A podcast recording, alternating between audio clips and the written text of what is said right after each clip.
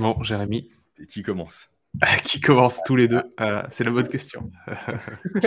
Eh ben, vas-y, à toi l'honneur, c'est toi l'hébergeur du podcast. Bah, bon, bah, cher, cher Nakama, euh, bienvenue, euh, bienvenue, euh, bienvenue à moi aussi parce que je, découvre aussi l'univers, cet univers qui nous entoure là. C'est celui du podcast. Donc, bienvenue à tous ceux qui rejoignent ce, cet épisode zéro, un peu, hein, pilote, hmm. d'une émission qui a parlé de pop culture entre fans débridés, hein, pas du tout euh, qui se prennent la tête, on n'est pas des experts, mais on est là pour parler avec la, passion de la chose. Hein, Jérémy? Complètement, avec le cœur avant toute chose. On n'est pas dans la méta-analyse complète de chaque épisode, les, détails obscurs de chaque chose. Non, c'est vraiment avec le cœur. C'est plus du mmh. ressenti, de l'expérience, du vécu. Euh, c'est tout sauf, euh, sauf une vérité générale. Quoi. On mmh. parle pour nous, en fait, plus qu'autre mmh. Chose. On va, tenter de faire des, ponts et de tisser des liens parce qu'on est, euh, on a quand même euh, deux profils qui se ressemblent beaucoup. Euh, on, s'apprécie énormément justement parce qu'on a beaucoup de points communs et qui sont bah, le développement humain, qui sont la philosophie, qui sont le sport, le sport la santé. et, et, donc, l'épreuve du podcast, c'est quelque chose qu'on connaît. S'afficher sur YouTube, on le fait, on le fait tous les deux via nos différentes différents médias et dans d'autres domaines. Mais la pop culture, c'est quelque chose qui fédère, euh, c'est quelque chose qui est très transversal, qui touche mmh. tout le monde. Euh, peu importe que vous soyez coach, entraîneur, euh, caissier, caissière, peu importe. vous avez sans doute lu une œuvre de fiction une fois dans votre vie et vous vous êtes dit, oh, ça, ça m'emmène dans un monde complètement dingue. Et c'est bizarre parce que j'ai l'impression que ça nourrit les autres pans de ma vie. Et c'est ce petit grain de sel-là qu'on veut chercher dans le, dans le podcast à, à transmettre. En plus, ça crée des liens entre les gens. Bah, typiquement, on a commencé à échanger ensemble autour de One Piece. Ouais. On a commencé, tu venu sur mon podcast pour intervenir et le lien s'est créé à partir de One Piece. Hmm. Je me souviens encore du message que j'ai reçu de ta part. Il n'y a pas de chapitre cette semaine? Bah, non, malheureusement, il n'y en a pas. Et ça a commencé comme ça. Quoi. Là, il n'y a pas de chapitre pendant 4 semaines. Ah là, oui, là c'est horrible, c'est la traversée du désert total. Euh, c'est tellement un vide qu'on est obligé de commencer un podcast. Vous voyez, vous voyez ce qu'on. Bon, voilà. On fera un truc sur One Piece parce qu'évidemment, c'est une œuvre qui nous nourrit tous les deux. C'est l'une de nos œuvres préférées. Euh, Depuis des années déjà. Ouais, clairement. Euh, mais aujourd'hui, pour commencer, Maître, c'est vous le voilà l'instigateur de, de ceci, qui avait proposé le thème de Zelda. Complètement. Et plus précisément, Zelda en lien avec l'enfance. Mmh. Parce que c'est une saga qu'on a découvert, toi et moi, en fait, en étant enfant déjà. Donc, c'est déjà un premier pas intéressant par rapport à cette thématique, je trouve. Mmh. Moi, je vais me souvenir de la, vieille GameCube chez moi, noire, la cartouche de Zelda, tu vois, un peu dorée, à souffler dedans, tu la mets dedans, clac, le petit bruit est vraiment singulier. Allumer la console et puis ces fameuses euh, notes de musique avec Hyrule qui défile, toi. Ça, c'est vraiment mon souvenir de Zelda. Malgré les années, malgré tous les opus que je vais faire après, typiquement les Twilight Princess, les euh, Wind Waker, euh, etc. C'est vraiment l'image de Zelda vraiment qui me reste. C'est ses premières notes de musique de Turn of Time. Sur GameCube donc Ah, sur GameCube, ouais. Complètement. D'accord. Donc c'est la, version euh, un peu pas augmentée, mais euh, euh, où il y avait le, bonus, la démo de Wind Waker avec, non? Il n'y avait pas quelque chose comme ah ça? Ah non, mais n'importe quoi, c'est N64. Pourquoi ah, c'est C'est pour ça. C'est pour ça que je me disais la, galette et que tu refermes le clapet, je disais, ah, il parle de la 64 ou de la GameCube? Non, c'est N64, t'as raison. Je l'avais refait sur GameCube, effectivement, c'est la Master Quest. C'est ça. C'est pour ça. Je, je pensais que tu parlais de la Master Quest. Non, mais non. Non, c'est vraiment, euh, tu as raison, c'est la version N64. Et peu de temps après, du coup, j'ai eu effectivement bah, le fameux, un jeu que j'adore aussi, qui est un peu oublié malheureusement, Majora's Mask, mmh qui pour moi est une masterclass aussi. Ah oui, non, totalement. Et on en parle très très peu.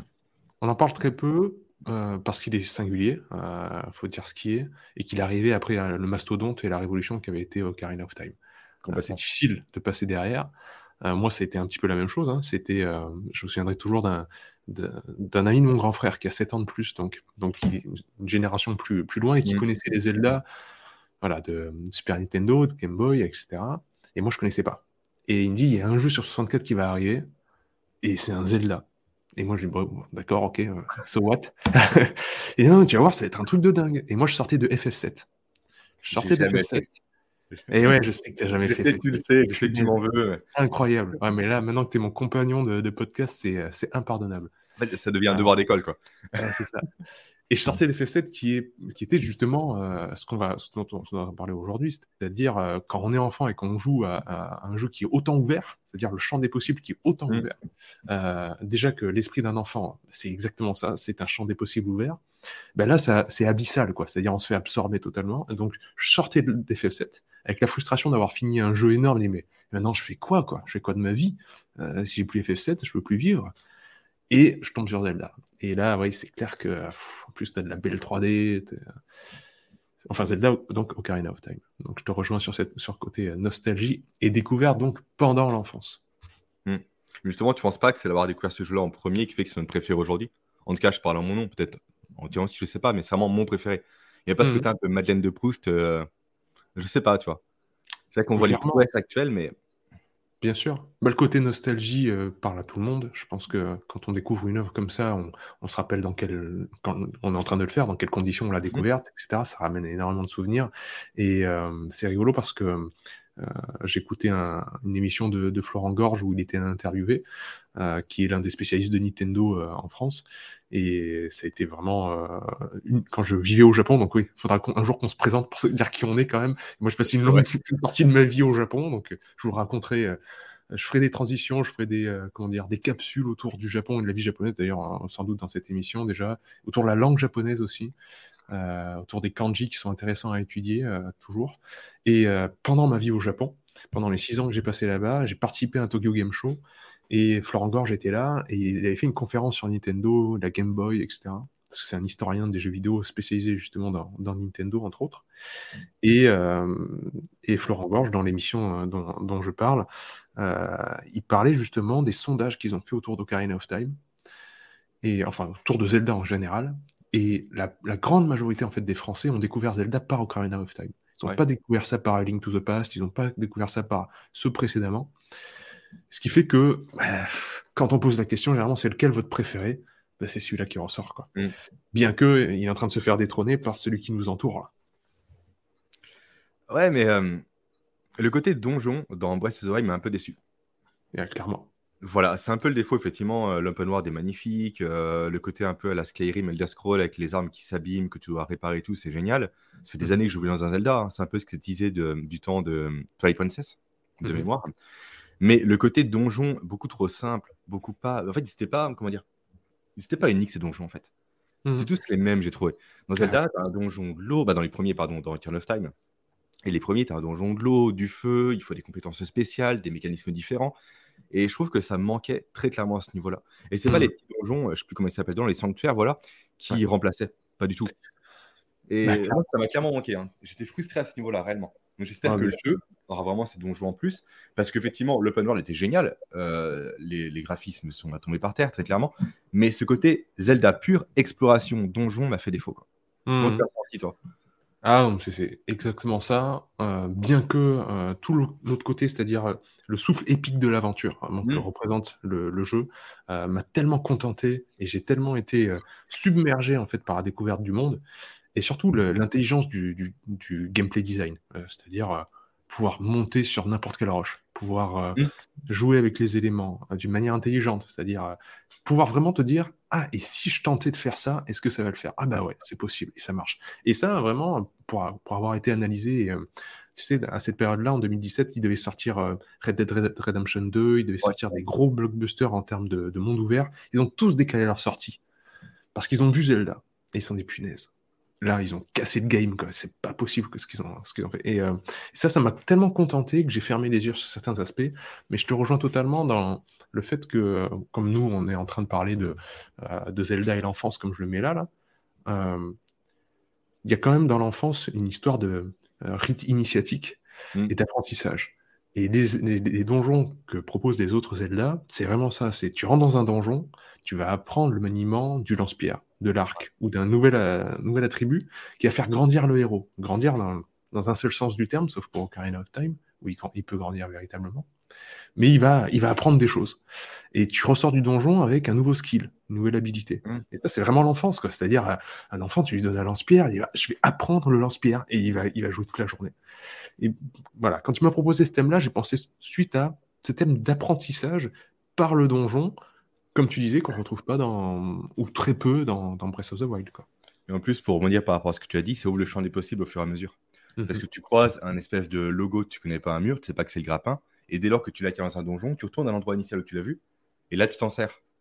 Du coup, tu as une nouvelle zone qui s'offre à toi, des, des, nouveaux mécanismes également qui s'offrent à toi. Et ça, c'est beau aussi. Ce côté vraiment aller-retour en quelque sorte. Je peux pas y aller, quoi. Il manque un truc, je l'ai trouvé, c'est bon, je peux y aller. Et en mmh. termes de dopamine, c'est juste ouf aussi, toi. C'est bon, j'ai la clé, je peux y aller. En fait, qu'est-ce qui se cache Il y a cette porte-là qui était inaccessible jusqu'à présent, parce qu'enfin, j'ai l'item pour l'ouvrir. et effectivement, c'était plaisant. Quoi. Et effectivement, dans Breath of the Wild, tu l'as pas non plus. Tu l'as très peu, en fait, tu l'as dans une moindre mesure, on va dire. Bah, c'est ça. Et euh, bon, que vous le découvrirez, Jérémy et moi, on partage euh, aussi un, grand attrait pour la, compréhension de la physiologie et, la connaissance du corps humain. Et euh, tu as soulevé le point vraiment important, c'est celle de la plasticité neuronale et de notre, cerveau. C'est-à-dire qu'il faut vraiment qu'on ait un, gros sentiment de ce qui est très fort pour solliciter vraiment la, la transformation de l'architecture même de notre système nerveux, c'est la frustration. Mm. Et punaise, qu'est-ce que c'est On pense tous au temple de l'eau, par exemple, dans le carnet. Le temple de l'eau, c'était un enfer. Moi, j'ai cru que j'allais casser mes manettes plusieurs fois. Euh, en plus, pas de Solus, pas Internet. Donc, à ah bah magazine. Moi, j'allais voir le grand frère d'un ami qui avait le, magazine de la Solus, mais je le voyais quoi Mercredi après-midi. Donc, euh, truc, il fallait que j'attende une semaine, c'était l'enfer. Et donc, bah, tu, tu, tu testes tout pendant des heures euh, d'une frustration. tu, tapes dans les murs, tu, testes des trucs que tu n'as jamais testé, tu meurs 20 fois. C'est de l'empirique, complètement. Ah, c'est ça, c'est clair. Et puis quand ça se débloque, alors là, c'est clair, comme tu l'as dit, le cerveau, il, il, veut, il comprend que l'information vient d'être intéressante et pertinente, donc il, il, retient la chose. Donc euh, ouais, ouais, ça c'est, on retrouve moins ça dans, dans Breath of the Wild, ça c'est, ça c'est sûr, puisque les, les sanctuaires sont petits, les quêtes mm. sont courtes. Bon, on galère un peu, mais pas trop. Euh, c'est quand même à, la Nintendo, donc la, dose est juste. Mais euh, je te rejoins, c'est un moment attiré. Quoi. Et rien que le côté aussi différenciant les donjons, là tu l'as pas encore une fois. Oui, mais oui, clairement. Quand tu vois des, euh, des, donjons dans Ocarina of Time, des Darunia avec des Ruto, etc., tu es dans le ventre de Jabu Jabu, c'est juste génial. quoi. Ah, c'est des mondes. univers qui sont différents, des monstres différents, des mécanismes différents. Tout est différent, quoi, en fait. Hmm. Ou même ceux de. Majora's Mask, quoi. Le temple de la glace avec les gorons, il est juste génial. Le monstre qui font défoncer en goron en mode course de voiture, euh, c'est terrible ça aussi. Il y a plein de choses comme ça qui, m'ont manqué. J'ai quand même apprécié. Hein. Ouais, j'étais un peu sur ma fin. Ah, Après, c'est faire un grand pas en avant comme eux l'ont fait, tout en contentant sur tous les aspects aussi. Non, mais bien sûr. Mais le côté donjon, c'est vrai que ça. Il y a beaucoup de gens l'ont reproché, hein. ça c'est clair. Après, euh, plus qu'Ocarina of Time, euh, ça permet une rejouabilité qui est euh, presque infinie. C'est-à-dire que j'ai encore repris le jeu, comme je t'ai envoyé une photo il y a, quelques jours, euh, j'ai encore repris le jeu. Alors que je l'ai fini plusieurs fois, mais je l'ai encore repris. Parce que tu, redécouvres. Et là où Ocarina of Time, une fois que tu connais bien par cœur les donjons, bon, bah, c'est redondant. Quoi. Tu dis, bon, je, je l'aime vraiment ce jeu, mais je vais pas le refaire. Mhm. Mais c'est vrai que le point fort de ce jeu-là, donc de Breath of the Wild, c'est le côté contemplatif aussi. Tu l'as dans Turn of Time, tu as la vidéo marché, tu as plein de choses, mais réellement, tu peux regarder la nature s'épanouir. Mhm. Et euh, les gens ont vu beaucoup de détails aussi importants. Typiquement, les moutons, quand il y a un temps d'orage dans Breath of the Wild, se réunissent entre eux, comme dans la vraie vie. Il y a beaucoup de détails aussi intéressants à observer par rapport à ça. Et à quel point Nintendo a visé juste. quoi. Pareil, tu as, des trucs, euh, le, mont euh, Satoru, non, par rapport à. Mince, comment il s'appelle Ah, j'ai oublié son nom. Celui qui est décédé, malheureusement, qui était vraiment. Voilà. Il y a un monde à son nom dans le jeu, il y a une bête légendaire à son nom, il y a plein d'historiques comme ça intéressants. Et ça, c'est mm. vrai que c'est assez cool aussi. Quoi. Comme tu le dis, c'est vraiment rejouable. Tu vas faire des parties juste pour explorer, juste pour bouger dans le monde, pour vivre avec ce monde, qui vit sans toi en quelque sorte en plus. C'est vraiment cette, euh, ce terme de, contemplation là que tu as soulevé qui est hyper intéressant et qui a encore une fois rattaché à l'enfance, puisque c'est le thème qu'on développe aujourd'hui.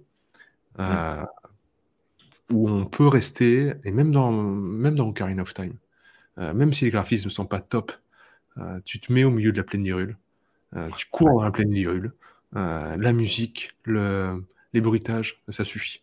et c'est ça qui est beau, c'est que c'est assez vide finalement, mais c'est suffisant largement puisque en fait le, vide que crée Nintendo souvent et à travers le personnage de Link, c'est nous qui le remplissons.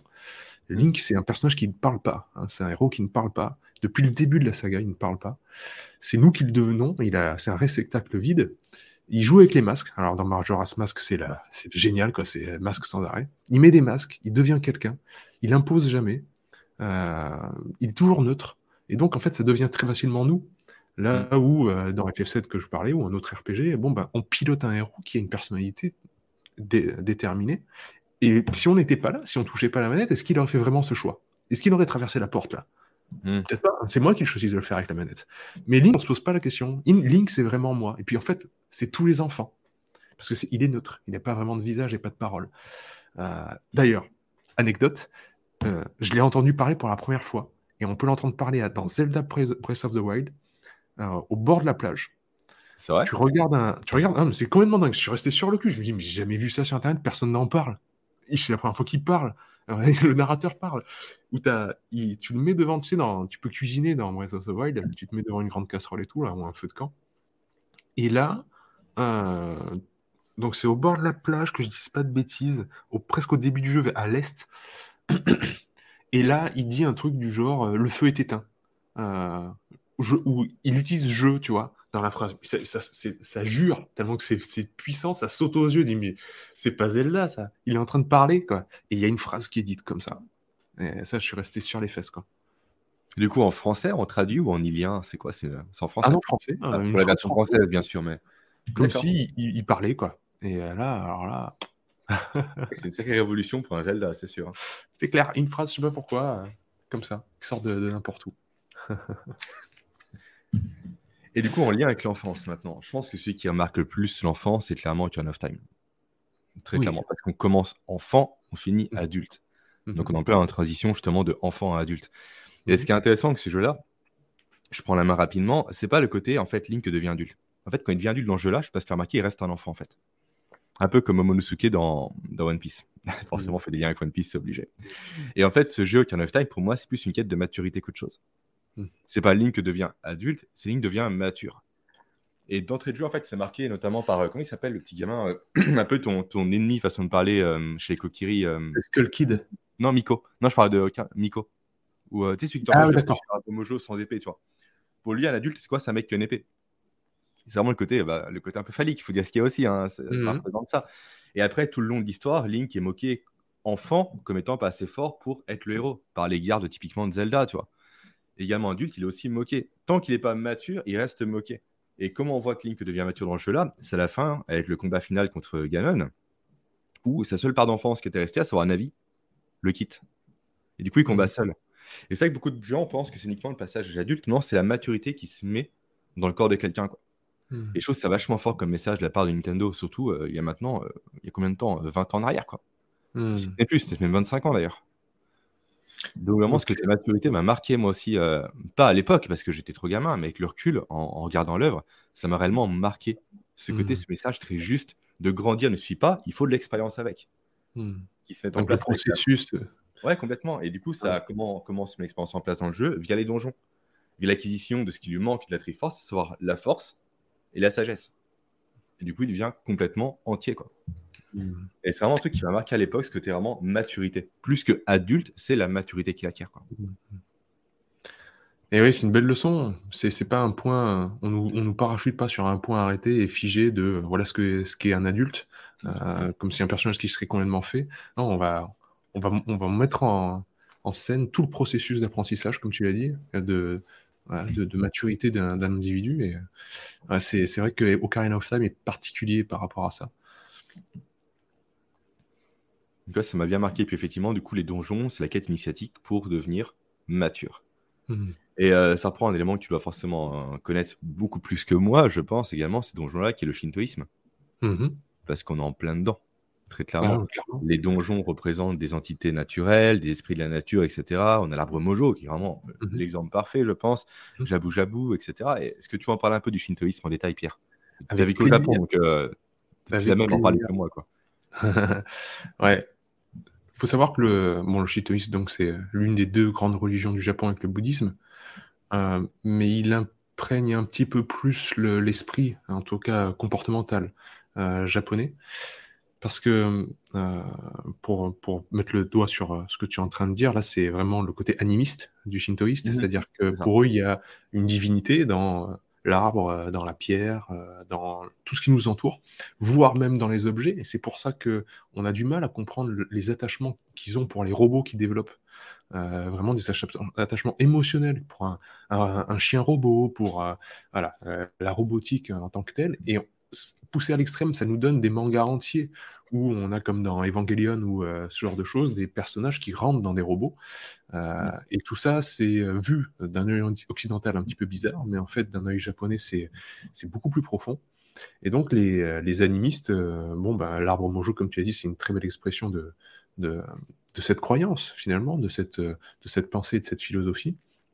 Et donc, euh, on va retrouver ça dans les, films de Miyazaki sont très beaux pour ça parce qu'ils vont, ils vont te faire vivre les environnements. Ils vont, ils vont les, rendre vivants.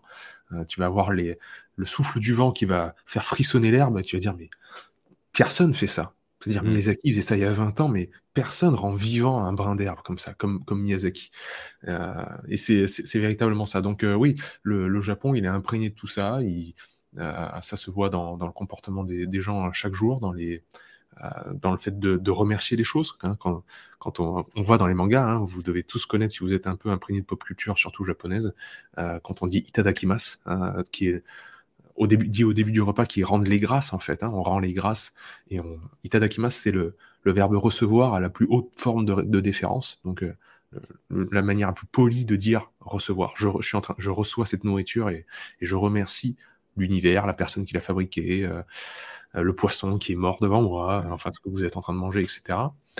Et, euh, et ça, c'est pour ça qu'il s'incline devant tout. Il s'incline avant de rentrer dans un dojo, il s'incline avant de rentrer dans un lieu sacré, il se déchose quand il rentre chez eux, etc. Parce que les lieux mêmes sont importants pour les Japonais. Pour eux, il y a des divinités dans, dans les murs. Et c'est pour ça que mon voisin Totoro, quand il rentre dans la maison, il voit des petites bestioles partout et la maison elle-même est vivante dans mon voisin Totoro. Et Zelda, c'est parfaitement ça. Vous rentrez dans un temple, c'est tout est vivant. Et le temple même, on le personnifie quand on dit, quand on a parlé tout à l'heure du temple de l'eau. Pour, nous, c'était un démon en, tant que tel. C'était oh quel tanné le temple de l'eau, quoi. Euh, et c'est vraiment ça l'esprit Zelda et l'esprit shintoïste euh, pour le coup dans, le terme euh, environnemental. Là, complètement, ça imprègne vraiment la culture japonaise. Et moi, l'œuvre qui, on va dégraisser un peu, mais qui montre le mieux ça, très clairement, c'est Princesse Mononoke, qui pour moi était mhm. une claque aussi à l'enfance. Mhm. c'est euh, le lieu de l'affrontement entre le shintoïsme et puis du coup la révolution industrielle au Japon. Mhm. Et qui est juste magnifique. on va faire un épisode complet, je pense. ah, bah oui, les, Miyazaki. Euh, marqué, moi. Le truc avec Miyazaki, c'est que euh, personne ne maîtrise l'animation comme lui, quoi. Et comme mm. le studio, le studio Ghibli. c'est quand tu revois Nausicaa ou les plus vieux, tu te dis, mais à l'époque, ils maîtrisaient déjà l'animation comme ça. C'est-à-dire qu'il y a des studios maintenant qui sont en train de galérer pour arriver à ce niveau-là. Et eux, ils maîtrisaient déjà comme ça. Et en plus, c'est onirique. En plus, c'est beau. En plus, c'est profond. En plus, c'est philosophique. En plus, c'est fou. Ah non, il n'y a, rien à jeter. Et donc, ouais, si vous voulez euh, découvrir un certain pan du Japon, il n'y a pas que ça au Japon, hein, bien entendu. Mais comprendre certaines euh, mentalités, euh, comme le rapport homme-femme, quand euh, Ashtaka, il arrive dans Princesse Mononoke, dans le village des femmes.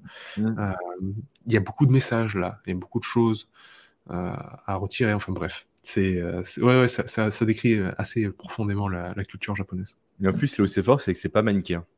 À nouveau, mm. Princesse Mononoke, c'est pas le bien contre le mal, non, c'est deux affrontements, tout simplement civilisationnels.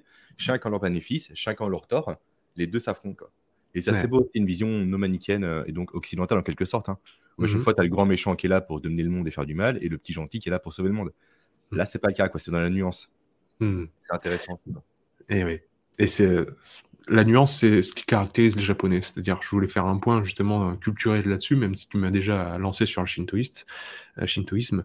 Euh, c'est que euh, au Japon, même si on voit peut-être que vous découvrez le Japon uniquement par les jeux vidéo et les mangas, et c'est déjà très bien. Je suis très content que ça se développe. Je suis très content d'avoir un t-shirt Atari. Là, il y a écrit Atari. Euh, parce que euh, ce sont quand même euh, des, médiums qui ont popularisé la culture japonaise et qui ont créé des liens entre la France et le Japon qui sont absolument géniaux. Mais il faut comprendre que ces médias-là, c'est des exutoires pour les Japonais. Donc vous allez voir des choses exubérantes. Vous allez voir des personnages avec des grands yeux, qui parlent beaucoup, euh, qui font des trucs complètement dingues, etc. Alors qu'au Japon, la vie, c'est un peu complètement l'inverse. c'est un peu complètement le royaume du non-dit. Euh, il y a des films, hein. il y a des films et des films d'animation qui, rendent hommage à ça, où il y a très peu de paroles, euh, c'est beaucoup dans les regards, etc. moi, j'ai été commercial pendant six ans là-bas. je peux vous dire qu'un rendez-vous commercial, faut d'abord savoir ce qu'on ne dit pas avant de savoir ce qu'on dit. Faut d'abord savoir lire entre les lignes, les gens. les hochements de tête, les clins d'œil. Euh, il n'y aura jamais oui ou non qui seront prononcés. Hein. C'est le jeu du ni oui ni non au Japon. Hein. Jamais vous dites iie ou hai. Hai ou iie. C'est marrant parce que les débutants en japonais euh, qui m'envoient parfois leur, leur, liste de. Ils apprennent les hiragana, katakana, les kanji, etc. Je les vois apprendre oui et non et mettre hai et iie en face. mais ça, c'est les deux mots, vous en servirez jamais, les gars. C'est trop tranchant pour un japonais. Vous dites oui ou non, c'est pour eux, c'est ah bah, fini, quoi. Et euh, ça peut même être blessant. Ça peut être trop violent. Euh, pour eux, c'est euh, un hochement de tête. C'est et parfois ils disent non pour par dépit, alors qu'ils voulaient dire oui. Enfin, c'est voilà, faut savoir lire entre les lignes. Et c'est pour ça que Zelda et Link représentent pour moi parfaitement cet esprit japonais où il y a peu de dialogue, même avec mmh. les PNJ. Il y, a, il y en a, hein, mais c'est euh, c'est des personnages qui vont dire trois phrases, etc. Mais ils vont être tous dans. Alors, j'ai toujours cet, exemple-là, j'avais parlé de gestuelle, mais alors les, les, les, maçons, tu sais, dans Ocarina of Time, dans le village Cocorico, qui courent. Oui. pas possible comme ça, là. Ah là là, qu'est-ce qu'on a rigolé à les refaire dans la cour de la, récré. Mais euh, ils, sont, ils sont comme ça. Ils sont surtout dans la gestuelle et dans les vêtements atypiques. Dans, euh, voilà. Et puis le héros ne parle pas. Il y a tout ce côté non dit. Et qui nous laisse donc apprécier et juger euh, la lecture entre lignes. Et ça, c'est très très fort. C'est marrant, tu parles de regard parce que dans Wind Waker, je sais pas si tu t'en rappelles, mais dès lors qu'on bloquait dans un donjon, il faut regarder les yeux de Link et eux indiquer la solution et la direction à prendre. Ah, je sais... non, j'ai jamais ça. Non. Ah, d'accord, ok, bah, tu regarderas si jamais tu touches une voiture un jour. Quand tu es bloqué, tu tournes la caméra face à Link et tu vois son garde du coup qui va en haut à droite, etc. Et là, du coup, ça indique potentiellement là où est l'étape à suivre. Toi. Tellement euh, Nintendo, ça. C'est assez excellent. Je m'en souviens à l'époque, avoir découvert ça, c'était vraiment cool. Ah, c'est génial. Ils sont forts sur ça, quoi. Ils vont te mettre des détails comme ça qui vont casser le troisième mur. Euh, c'est euh, c'est magnifique. Complètement, bah, comme typiquement le, vendeur de masques dans euh, un Masque qui a un petit masque de Mario, toi. Plein de choses comme ça, sympa, des easter eggs à droite à gauche, vraiment cool, un petit peu le métaverse Nintendo, tu vois. C'est clair. Mais je trouve que c'est à ça qu'on on reconnaît les grands développeurs. C'est-à-dire que tu prennes euh, bon, euh, Miyamoto, euh, tu prends Kojima pour Metal Gear, une mm. autre saga que, j'aime énormément. ils ont ça aussi, c'est-à-dire ils n'ont pas peur de jouer avec leurs propres œuvres et, casser des trucs, mettre des, comme tu dis, des, easter eggs, des, des choses et d'autres qui vont renvoyer à la réalité, qui vont mettre le joueur dans une, euh, une forme de trahison, dire mais attends, je joue plus à un jeu là, je, ça trahit les attentes du joueur, comme dirait Kojima, il faut savoir trahir les attentes des joueurs de temps en temps et leur pas leur donner du tout ce qu'ils attendent. Et c'est ça aussi. Donc euh, Nintendo sait bien faire ça de temps en temps. Bah, c'est comme si on reprend le temple du coup dans tac tac dans mince euh, comment il s'appelle? Twilight Princess voilà le temple hmm. dans le ciel avec les petits animaux en forme de poule c'est l'exemple parfait en fait du temple qui surprend parce qu'en fait, tu es à l'endroit, à l'envers, sur le côté. C'est un temple qui est très déroutant. Quoi. qui casse le rythme et qui casse tout en fait. Clairement. ça vraiment, c'est un temple qui m'a marqué effectivement à l'époque, presque que j'appréhendais aussi. Parce que hmm. mon meilleur ami d'enfance l'avait fait avant moi, tu me dis fais attention, c'est un temple qui va être compliqué. Quoi. Et effectivement, c'est un temple qui est très déroutant. Et ce côté vraiment casser un peu les patterns, c'est vraiment une marque Nintendo assez forte aussi, comme tu l'as dit. Ouais. C'est clair. Bah, pour, pour, continuer sur euh, ce, ce, Twilight Princess que tu cites, euh, rien que le fait de se transformer en loup, euh, qui est vraiment sorti de nulle part, bon, bah, ok, d'accord, on accepte. bah, déjà, déjà il y avait le passage sur Wii avec le gameplay mm. qui changeait beaucoup de choses. Du coup, Link est ah, devenu droitier aussi, d'ailleurs, à cette époque-là. Comment? Il est passé de gauche à droitier, Link, à cette époque-là. Bah, avec cette. enfin, je sais pas toi, hein, mais Wind Waker, je l'ai adoré. Vraiment, je l'ai, Moi aussi. Vraiment, je l'ai adoré. Mais c'est vrai que cette rentrée en 2006 de Miyamoto euh, à l'E3, euh, qui rentre sur, euh, sur la scène avec le bouclier et l'épée, où tout le monde devient complètement fou et qui nous balance une bande-annonce d'un Zelda hyper réaliste, c'était complètement dingue. Quoi. C'était la hype la, plus totale. Et puis derrière, bah, ça a été du cel shading, ça a été Zelda Wind Waker. Bon, c'était un très très bon jeu, mais j'attendais vraiment ce, ce, Twilight Princess comme étant le, Zelda qu'on attendait depuis, depuis le mm. début. Et euh, moi, je, l'ai adoré. Il était, était, vraiment cool. Mais très particulier, encore une fois. Oui. Très sombre. Mm. Même dans les visuels et tout, très très sombre. Mm. Mais c'est vrai que je me souviens du teaser avec l'araignée géante, etc. L'épée dans le fourreau à la fin, le, son symbolique de la lame qui rentre. C'est vrai qu'il y a un petit Wind Waker après qui a débarqué aussi. Mais Wind Waker était génial. Hein. je crois que j'ai dû le faire deux fois, je crois. Franchement, juste la liberté que tu as dedans, à explorer en bateau, à tout découvrir, les personnages. Mm. C'est un peu con ce que je veux dire, mais il est en couleur. quoi. C'est un jeu vraiment en couleur. Les personnages sont en couleur, les expressions sont vraiment démesurées aussi. Ça contraste réellement, typiquement, avec of Time. C'est la nuit et le jour, quoi. en termes mm. d'expression, de gameplay, tout. Et euh, l'avantage du euh, c'est qu'il ne vieillit pas ce jeu-là. Tu peux le refaire aujourd'hui sans problème. Quoi. Et le gameplay est incroyable, aux petits oignons. Euh, ah les combats, euh, même les zones, le monde d'infiltration, tu sais, il faut pas se faire voir, mm. etc. franchement, au niveau du gameplay, j'ai vraiment pris plaisir sur ce jeu-là. Les combats contre les H étaient juste dingues. Il faut rouler derrière eux, couper l'armure, revenir devant. C'était juste génial en fait. Le toujours... Ganon à la fin est génial aussi. Euh. Avec cette, cette dose euh, que c'est si bien faire Nintendo de, de, dosage de la difficulté qui est, qui est dur mais pas trop, euh, qui permet l'apprentissage. Enfin, c'est, ils, sont, ils sont bons là-dessus. C'est vraiment la marque de fabrique. Après, je pense une question que tous nos auditeurs se, se posent, Pierre, nos futurs auditeurs. As-tu tapé des poules dans Zelda toi aussi? As-tu fait pousser le vide jusque-là, à donner des gros coups de marteau sur des poules et à mourir à cause de centaines de poules qui se retrouvent J'ai un poulailler ici. J'ai un poulailler, j'ai un balai et je fous des, des gros shoots au coq parce qu'en fait, un coq, il euh, faut bien savoir qu'on dit fier comme un coq parce que les, coqs, c'est, faut le dire, c'est des connards quoi. C'est-à-dire, tu rentres et ils t'attaquent. C'est, ah la règle. Ils t'attaquent, ils te sautent dessus. Comme si tu, comme si étais dans Zelda et que tu avais déjà savaté pendant un, quart d'heure, ils te sautent dessus. Et euh, ça a des ergots, hein, ça peut te lacérer le mollet quoi. Et donc, euh, moi, je lui ai donné deux, trois shoots de balai. Et maintenant, quand il voit le balai, euh, c'est euh, l'effet Pavlov, tu sais, tu montres un objet, ah il y a une réaction physiologique. Ben là, il, part à l'autre bout du, poulailler, il, me laisse tranquille et je peux ramasser les œufs. Mais je comprends, il veut défendre les poules et les œufs. Donc voilà. Forcément. Mais ouais, j'ai fracassé de la poulette.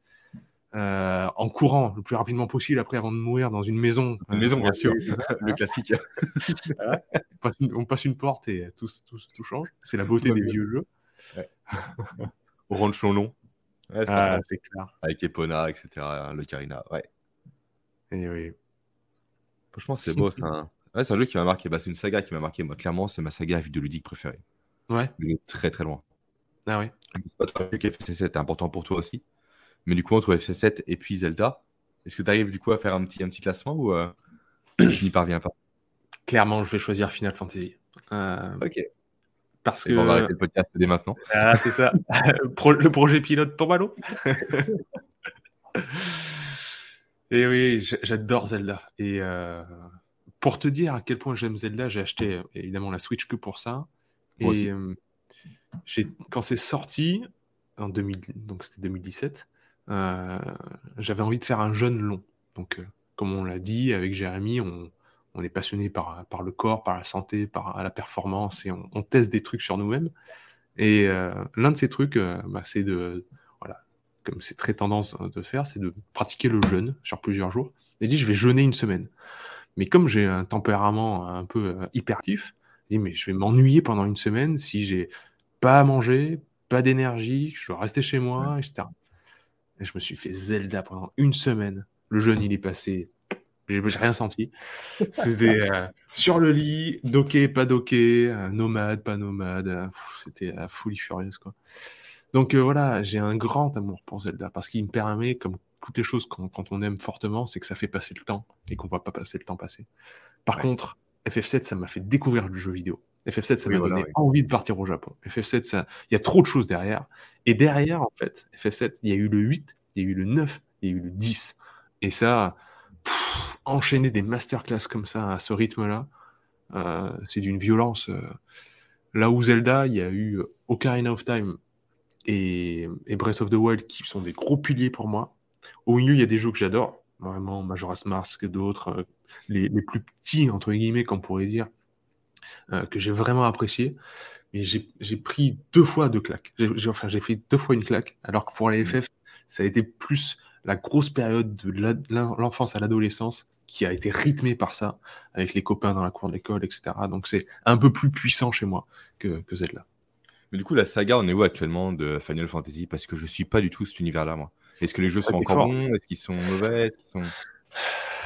Ils sont, ils sont, ils, ont pris le pas de vouloir plaire à tout le monde.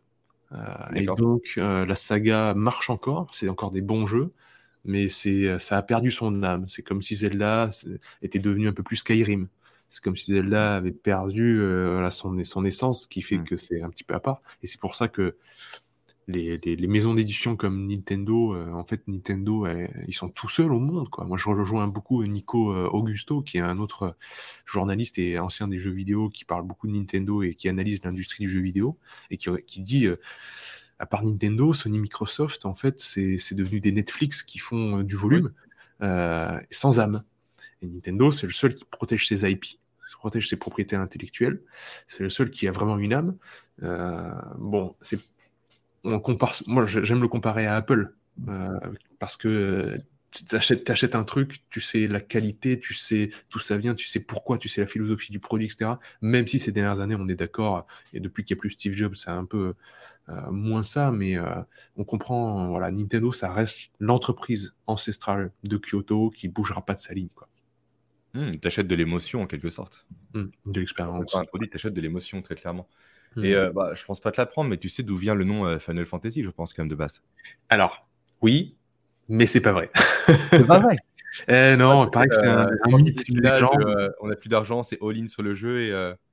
Ah bah d'accord, ok. et ouais, on se trimballe ça depuis. D'accord. Ouais, voilà. Je tiens ça de Florent Gorge d'ailleurs, que j'ai déjà cité. je, je l'ai entendu dire que lui, qui est vraiment historien de jeux vidéo, apparemment c'est une légende urbaine. Euh, ils ont jamais Sakamoto donc a jamais voulu faire une fantaisie finale euh, du genre euh, dernier coup quoi. Mais c'est clair qu'ils n'étaient pas en, bon point, mais le terme Final Fantasy n'a pas été trouvé pour ça. Ils ont sans doute trouvé que le, titre était sympa quoi. Ah bah comme quoi tu vois. On a débunké une rumeur tenace. Voilà, c'est bien pour un premier numéro de débunker. c'est déjà pas mal. C'est déjà pas mal. Euh, bon, on avait noté pas mal de, de thèmes à, place, à, part tout ça, mais. Euh, euh, Moi, il y a un thème ouais, que tu abordes. Vas-y. Ouais, il y avait, il y avait un, sujet que j'avais trouvé très intéressant dans, dans le fait que des thérapeutes utilisent Zelda dans, dans des accompagnements de, de, troubles du, du, comportement et surtout de l'isolation sociale. Parce que justement, euh, c'est un des rares jeux vidéo où il n'y a aucun sentiment de domination. Il n'y a pas de. Le, héros ne s'impose pas aux autres. Euh, il n'est pas là pour. Euh, voilà, encore une fois, parce que c'est un héros qui parle pas, parce que c'est un héros qui est neutre, c'est un vase neutre. Il arrive, il trouve un peuple, il va chercher à délivrer les gens, il va correspondre et, interagir avec eux de manière très neutre. Il crée le lien, tout simplement. Il crée le lien. Bah, c'est ça. C'est, euh, je pense que Zelda a parfaitement, euh, euh, enfin Nintendo à travers Zelda a parfaitement trouvé cette, cette voie-là, c'est de, créer un personnage qui est juste un lien entre, entre nous et, et les, personnages, les autres personnages du jeu. Et donc ça, ça permet aux, personnes qui ont des, troubles du comportement ou voilà, peu importe si c'est un trouble autistique ou autre, de, de s'immerger et de pas être dans un rapport conflictuel avec autrui et c'est vraiment utilisé en termes de, thérapie. Euh, je pense que si vous êtes intéressé, une recherche Google, vous, trouverez tout de suite les articles là-dessus. C'est intéressant, je trouve. Mais euh, toi, tu parles de domination, on a peut-être l'occasion de parler aussi un peu de Dianon, mine de rien, mhm. qui, si on reprend euh, cette notion de maturité dont j'ai parlé au début de, notre échange, qui représente en fait l'archétype même de l'homme viril dans un jeu vidéo, toi. En fait, c'est l'opposé même de Link. C'est un mec, euh, ben, il est grand, costaud, vraiment, c'est une masse musculaire assez, assez importante. Euh, il, domine, il domine pardon, un harem de femmes. C'est le seul homme parmi les vidéo. Et en fait, justement, dans le jeu, je pense qu'on nous apprend très clairement le message caché, si on revient au Turn of Time, c'est à se détacher de cette image-là ultra masculiniste, en quelque sorte, l'archétype vraiment de l'homme viril, pour devenir l'homme justement mature qui peut le battre, qui peut le vaincre. Parce que. Ganon a vraiment la force, Link a la sagesse grâce à Zelda, plus le courage grâce à sa partie Triforce à lui. Du coup, sagesse plus courage permettent de vaincre la force même, toi. Et je trouve que ce message-ci est très très fort. Parce que tu es vraiment un homme, c'est un mec qui a une épée, qui muscule et tout. Non, Link, certes, il a une épée, c'est pas un Golgoth, loin de là. Il n'est pas non plus dominateur, pas du tout. Comme tu as dit, vraiment, c'est un mec qui est neutre, qui crée un lien. Et c'est grâce à ce lien-là, grâce à Zelda, qui vainc un ennemi qui, lui, est un archétype même de la masculinité, toi. Hmm. c'est ouais. En quelque sorte. Ça replace, euh, c'est très juste ce que tu dis, et ça replace euh, le concept de virilité vraiment au centre euh, de l'attention. Qu'est-ce que ça veut dire mmh. vraiment là, être, un, être un homme et s'engager et partir à l'aventure? C'est risquer sa peau, hein, c'est la véritable aventure. Le souffle épique de, de l'aventure, c'est vraiment prendre des risques, être dans l'élément hasardeux et, et qu'on aime tant tous les deux, et tenter les choses, et y aller faire preuve de, donc, de ce courage-là, d'avancer dans l'inconnu. Et puis quand on est confronté à, comme tu dis, la montagne de muscles, ce qui euh, impose Rambo, euh, peu importe, etc., Schwarzenegger, euh, le truc qui est l'archétype même de tout ça, le vaincre par ce qui en fait est profondément beau, c'est-à-dire les, grandes valeurs, les liens humains qui ont toutes les tribus qui ont donné un pouvoir et à la fin tu utilises tous les mmh. pouvoirs de tout le monde pour le vaincre, etc. Euh, la lumière contre l'obscurité. Euh, et, ça, c'est beaucoup plus beau et puissant que bah, si on prend God of War, si on prend toutes les autres licences du jeu vidéo où c'est j'accumule des pouvoirs pour casser la gueule à tout le monde, mm. et à la fin, je vais casser la gueule au plus gros costaud pour être moi-même le plus gros costaud. Et Link, c'est pas du tout ça. C'est tout l'inverse. C'est, euh, je libère tous les peuples. C'est le Luffy actuel. Mm. C'est je libère les peuples de l'esclavagisme et j'enlève le tyran. Mais après, je me mets pas sur le trône. Après, je laisse je laisse à, l'héritage. Et dans le prochain Zelda, on sera sans doute des siècles plus tard, et ce sera juste l'héritage de ça, comme euh, Luffy, euh, spoil, Luffy est l'héritage de euh, un certain JB. voilà, voilà. pas citer. Non, puis à la fin, Melny carrément se retire en général. Il quitte l'aventure, quoi. Hmm. Notamment, c'est le cas dans Time où il part littéralement, il devient enfant, et puis il part. Écoutez, c'est pas mon monde, je... vas-y. Non, non, je t'en prie, fini. Et l'Historia, vas-y avec la timeline, c'est ça? C'est ça. Alors, euh, la timeline, il n'y en a jamais eu une officielle. Euh, même si ce livre, il a été euh, dirigé par Eiji Aonuma lui-même, là, il, propose une timeline. Et, en fait, il a poussé parce qu'on l'a forcé à le faire, parce que tous les fans voulaient la fameuse timeline. Quoi. du coup, il s'est dit, bah, c'est bon, je vais la faire parce que. C'est ça. Mais ouais, pour revenir à Ocarina of Time, deux timelines sont, sont proposées. C'est-à-dire. Il n'y en a pas trois? 3 Ah bah là, là deux, mais. Euh, Link enfant et la défaite de Link. Ah bah là, il parle pas de la défaite de Link. Ah ouais, je crois qu'il me semble qu'un temps, elle a été mise à jour avec la défaite de Link aussi. on parle justement de tout ce qui est euh, des trucs beaucoup plus sombres. Peut-être, je sais plus celui-là de quand il date. Je pense qu'il est assez récent quand même. Ouais. Peut-être que je me trompe, hein, vas-y. Ouais, ouais, bah non, mais voilà, c'est que c'est rigolo de encore une fois, ça laisse la porte ouverte à, plusieurs, à, la, Avengers et au, multivers de, tout ça. C'est-à-dire, il, y, a plusieurs mondes, il y a plusieurs possibilités, rester enfant, rester adulte, et même, comme tu dis, la défaite, pourquoi pas. Euh, c'est intéressant de, concevoir aussi ce scénario-là. Et je crois que tu voulais embarquer sur un autre sujet, Pierre, avant que je parte sur, euh, sur ce cher Ganon. Dorf, pardon. Euh, je ne sais plus. C'est un. C'est une bonne question, mais non, ma mémoire me fait défaut. Euh, on a, euh, ouais, on peut. J'avais noté encore une fois dans le dans le point que je voulais faire sur les, liens avec la culture japonaise. On parle beaucoup d'Ocarina of Time, mais euh, c'est trouvable dans tous les Zelda. c'est que Link part toujours de son groupe il quitte sa tribu. Euh, et même dans Ocarina of Time, il n'est pas vraiment de la tribu. D'ailleurs, c'est, on voit la mère de, Link, ce qui est quand même, quand même dingue. Au tout début, une femme qui porte un enfant et qui, est, mmh. qui le laisse dans la, dans la forêt. Euh, ça, je pense que dans d'autres Zelda, on, ne voit pas. On, nous semble, il n'y a jamais de parents. non, il y a la grand-mère de Link dans, euh, dans Wind Waker. Ah oui, c'est vrai. Et, sa sœur, mais il n'y a jamais sa mère, effectivement. Et encore moins son père, d'ailleurs, en l'occurrence et ils sont même pas évoqués, enfin, j'ai pas l'impression. Donc c'est toujours euh, le descendant d'une entité qu'on trouve sur mm. des fresques. Euh, et c'est ça qui est ça qui est, qui est, fort. Et hum, ce, cette appartenance au groupe au Japon, c'est extrêmement puissant. Euh, on peut le voir encore une fois dans, dans, la pop culture, dans les animés, dans les mangas et dans les, dans les, même dans les, dans les films japonais. Euh, quand vous avez des collégiens, quand vous avez des lycéens et même des adultes, ils parlent toujours de leur club, le club de, euh, club de basket, le club de rugby. C'est pour ça que tout ce qui est slam dunk, tout ce qui est manga de, sport, etc., euh, ils traînent ensemble tout le temps. C'est-à-dire, quand vous vous présentez dans la cour de l'école ou quand vous parlez de quelqu'un, vous dites Ah ouais, c'est. c'est Jérémy du club de basket. Mmh. en France, ça nous semblerait un petit peu bizarre, mais au Japon, c'est carrément, ça devient votre carte d'identité. Quoi. les clubs que vous fréquentez, les cercles d'amis dans, dans lesquels vous êtes. Et être exclure du cercle, c'est une douleur. Bon, on sait physiologiquement qu'être exclu d'une communauté ou d'un cercle, c'est une, douleur euh, qui, en prend un coup. Et ouais, ça c'est c'est mortel pour l'être humain, mais d'autant plus au Japon.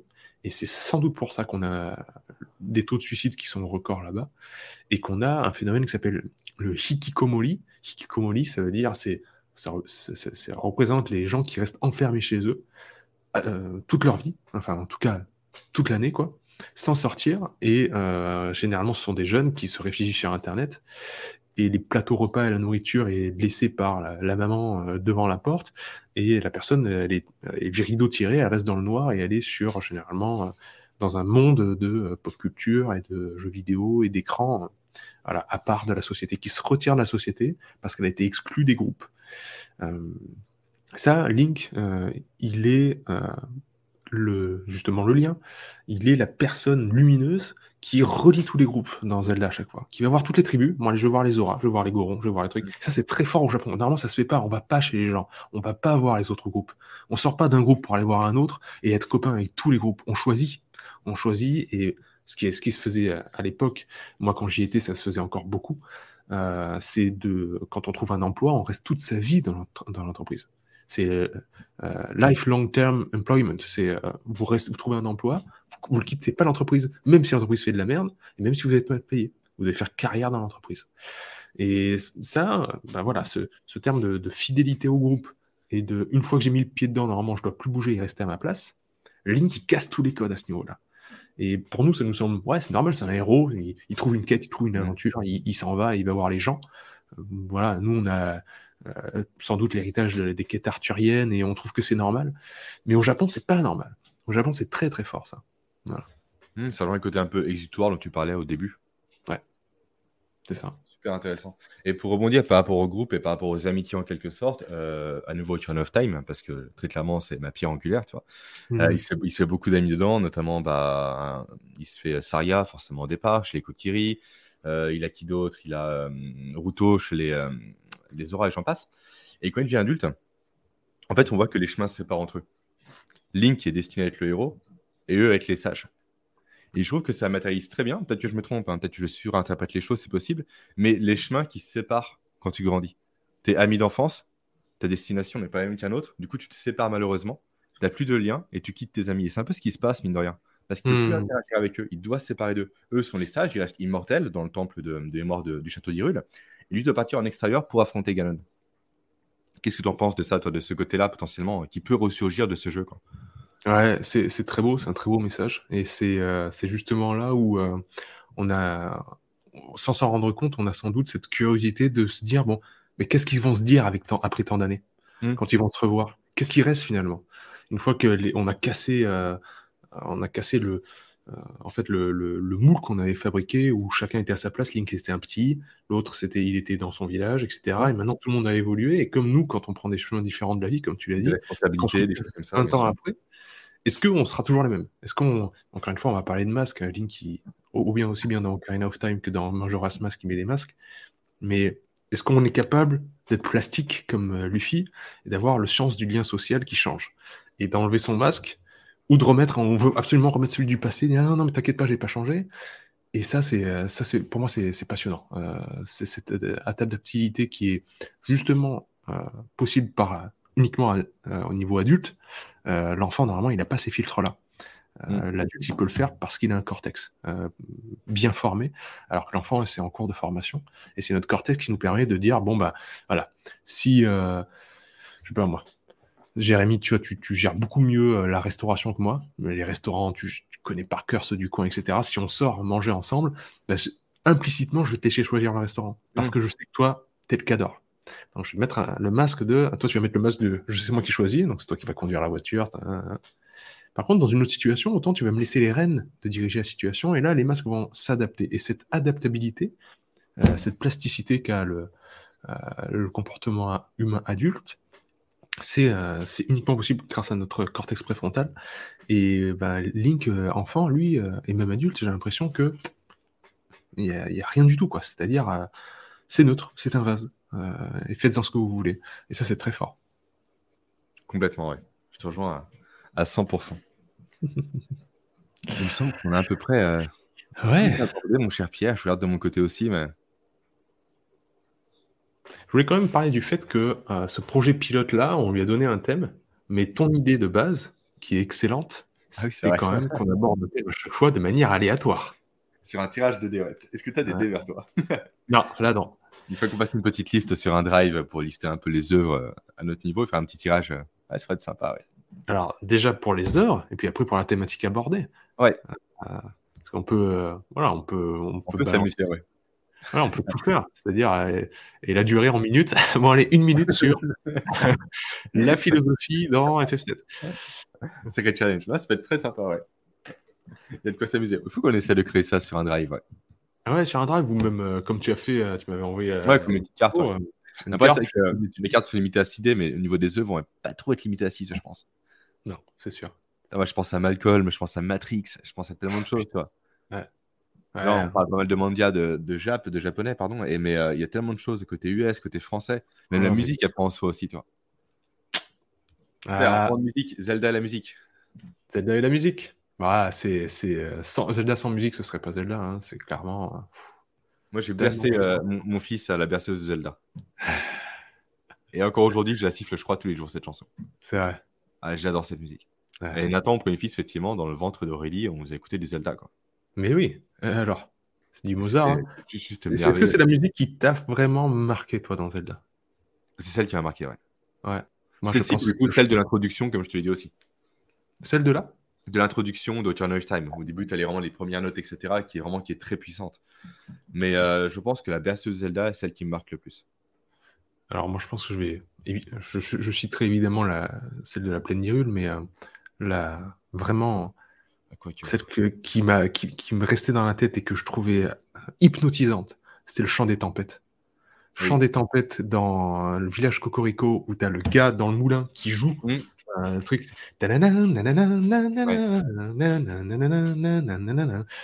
Oh là là là mais qu'est-ce que c'est bien. Alors j'ai essayé tout au piano, j'ai tout essayé de la jouer, etc. Et le, le boléro du feu, on en parle? Ouais. Qui est juste merveilleuse aussi. En fait, elles sont belles, c'est compliqué. De... Incroyable. Je travaille sur du Zelda aussi. Ça, quand je, oui. mon fond sonore, c'est du Zelda. Ah, ben clairement. C'est... tu sais que je, parfois je fais des podcasts avec Zelda en fond. Mais bien sûr. Tu, le sais bien. Mais ouais, c'est clair. Euh, les musiques de Zelda, hein, tu... euh, j'ai, euh, la dernière fois je suis tombé sur une playlist, c'est euh, The Legend of euh, Hop. Donc que des beats de Zelda. enfin, ça c'est bon. 5 heures la playlist, pas de problème. En ah, pas de soucis, allez-y. c'est. Non, mais c'est, vrai que c'est merveilleux. Quoi. En plus, c'est une vraie musique, bah, c'est une musique de contemplation, donc elle n'est pas intrusive, tu peux bosser dessus, euh, et puis elle met de bonne humeur. Quoi. Ça, c'est clair. Bon. Ah, voilà. C'est pas mal comme premier épisode. On est à 52 minutes. C'est beau. Pas mal du tout. On a digressions un peu dans tous les sens, mais franchement, c'est cool. Moi, j'aime bah, beaucoup. Hein.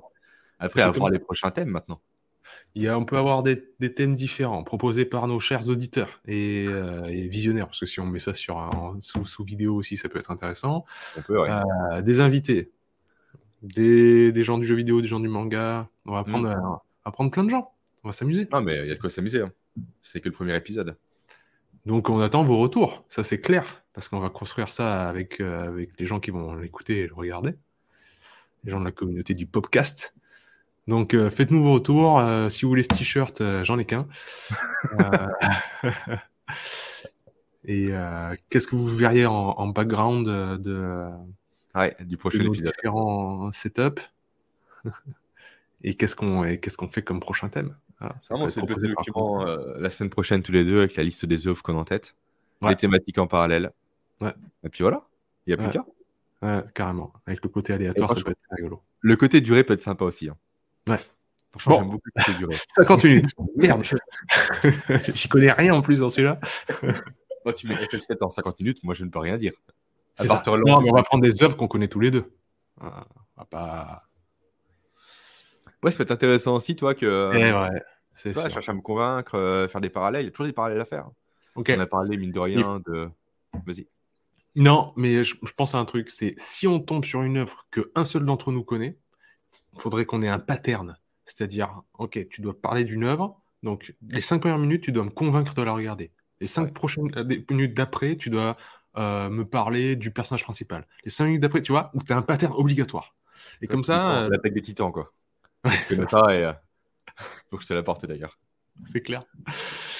Mais je vais le faire, je vais le commencer.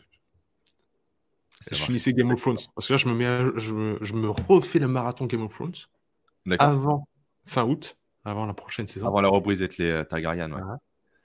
Et euh... Breaking Bad, tu as vu aussi quand même Ouais. Ah, ça Safe. La base. On pourra en parler. C'est clair. Bon, voilà, les, les pop, euh, les popcasters. Les, les popcasteuses. N'oublions pas les femmes. Ouais, évidemment, bien, bien, entendu. Que serait euh, Link sans Navy et sans euh, Zelda? Voilà. Et sans fait. Voilà. Sans fait. Voilà. eh ben, bon. Pierre. Merci Nakama. Eh ben, merci à toi. Et puis à très vite pour le prochain épisode. D'ici 7 ou 15 jours, on verra bien. Ça marche. À bientôt dans le podcast. Ciao, ciao.